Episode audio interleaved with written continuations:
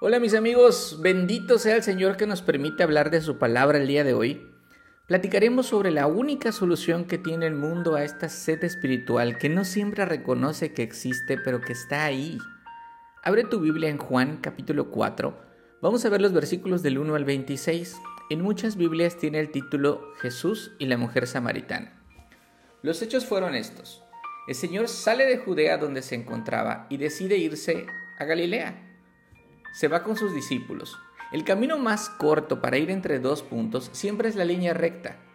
Pero entre Judea y Galilea se encuentra Samaria. Como los judíos tenían un desprecio hacia los samaritanos, muchos de ellos preferían rodear Samaria para no pasar por ahí. Era tanto su desprecio que cuando querían insultar a alguien le decían, ¡Samaritano! Pero tienes que saber que en algún momento ellos fueron familia. Durante el reino de Salomón, las doce tribus o los doce hijos de Jacob formaron la nación de Israel.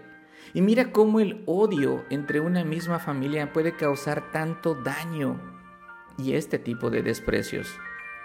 Desde luego el Señor Jesús reprobaba esta actitud, así que decide pasar por Samaria aún sabiendo que podría ser peligroso.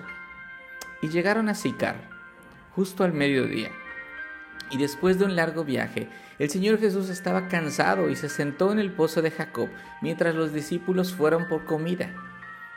Por cierto, cansado y sentado en un pozo. Esta es la razón por la que Cristo te entiende. Porque siendo Dios se hizo humano y como humano sintió cansancio, hambre, sed, pero nunca pecó. Entonces vino una mujer de Samaria a sacar agua, y Jesús le dice, dame de beber, versículo 7. Y allí hay cosas raras. En primer lugar, no era el mejor horario para que una mujer fuera al pozo a sacar agua. Esta actividad la hacían las doncellas cuando caía la tarde. Pero esta mujer va al mediodía, al rayo del sol, cuando sabe que nadie la verá, que nadie hablará con ella, que nadie la juzgará tal vez. ¿Qué ocultaba? No sé. Sigamos. Y Jesús dice, dame de beber. Y la mujer le dijo, ¿cómo es que tú, siendo judío, me pides de beber a mí, que soy samaritana? Porque además de las diferencias que ya te he platicado, era impropio que un maestro se dirigiera a una mujer. Y Jesús le dice, versículo 10, si tú conocieras el don de Dios y quién es el que te dice dame de beber, tú le habrías pedido a él y él te hubiera dado agua viva. Pero la mujer no entiende y dice, a ver Señor, este pozo es muy hondo y no tienes nada para sacar agua. Pero lo que Jesús en realidad le dijo fue, si tuvieras fe y supieras quién soy, tú me pedirías de beber y yo te daría agua viva. El agua viva, amigos, no es el bautismo. El bautismo no salva como enseñan muchos. El agua viva es Dios. Mira cómo lo dice el profeta Jeremías, capítulo 2, versículo 13. Porque dos males ha hecho mi pueblo. Uno, me han abandonado a mí fuente de aguas vivas. Y dos, han cavado para sí cisternas, cisternas agrietadas que no retienen agua. Fin de la cita. Entonces Cristo es la fuente de aguas vivas. Todos aquellos que no le conocen tienen un vacío espiritual que tratan de llenar con cosas que ofrece este mundo, pero al final se seguirán quedando con sed, porque el único que puede quitar esa sed espiritual es Dios y todo el que bebe de Cristo no tendrá sed jamás. Esta mujer reconoce que se encuentra en una bancarrota espiritual. Tiene un vacío que no llena con nada. Ella tiene sed de Dios, tiene sed de paz, tiene sed de amor. Por eso exclama y dice, dame de esa agua. Ella no ha entendido bien de qué se trata, pero al menos reconoce su sed. El Señor va a mostrarle su corazón y le pide una cosa. Ve, llama a tu marido y ven acá. No tengo marido, respondió ella. Ella no mintió, pero tampoco dijo la verdad. No dijo que llevaba una vida promiscua tratando de llenar con hombres un vacío que solo Dios puede llenar. Dado que no confesó, el Señor le deja en evidencia su corazón y le dice, bien has dicho, no tengo marido porque cinco maridos has tenido y el que tienes ahora no es tu marido. En eso has dicho la verdad. Versículo 18. Cuando un pecador es expuesto, trata de justificarse. Y entonces le dice, se me hace que eres profeta. Pero tú sabes que no puedo ir a Jerusalén porque ahí nos odian. No podría adorar, no podría ofrecer sacrificios por mi pecado.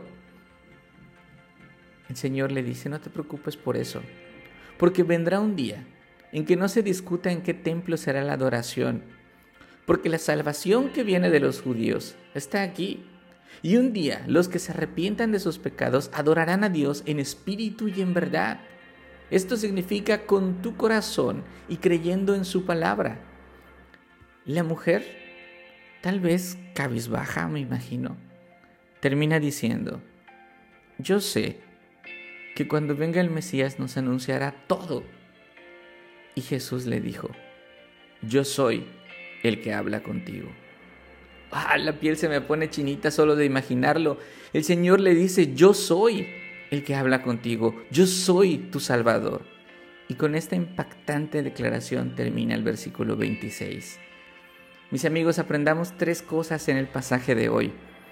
Primero, la mujer samaritana te representa a ti que tratas de ocultar que tienes sed espiritual, que tienes un gran vacío en el corazón que tratas de llenar con compras, con falsas prácticas espirituales, yoga, budismo, con placeres, con ejercicio, con tu trabajo, con tu escuela, con mil cosas más.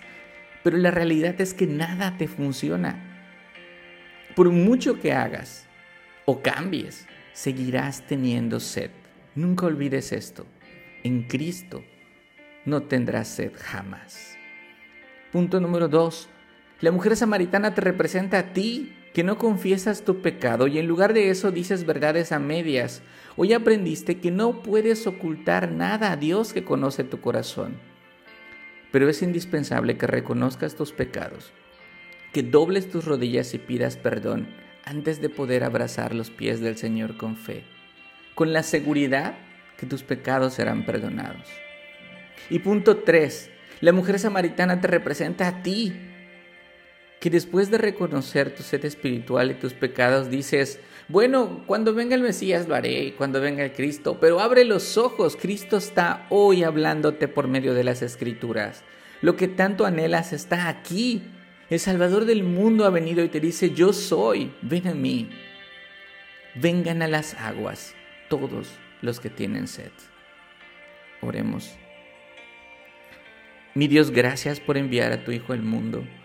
Gracias por este nuevo día en el que tengo la oportunidad de arrepentirme de mis pecados y venir a ti con fe para encontrar tu perdón.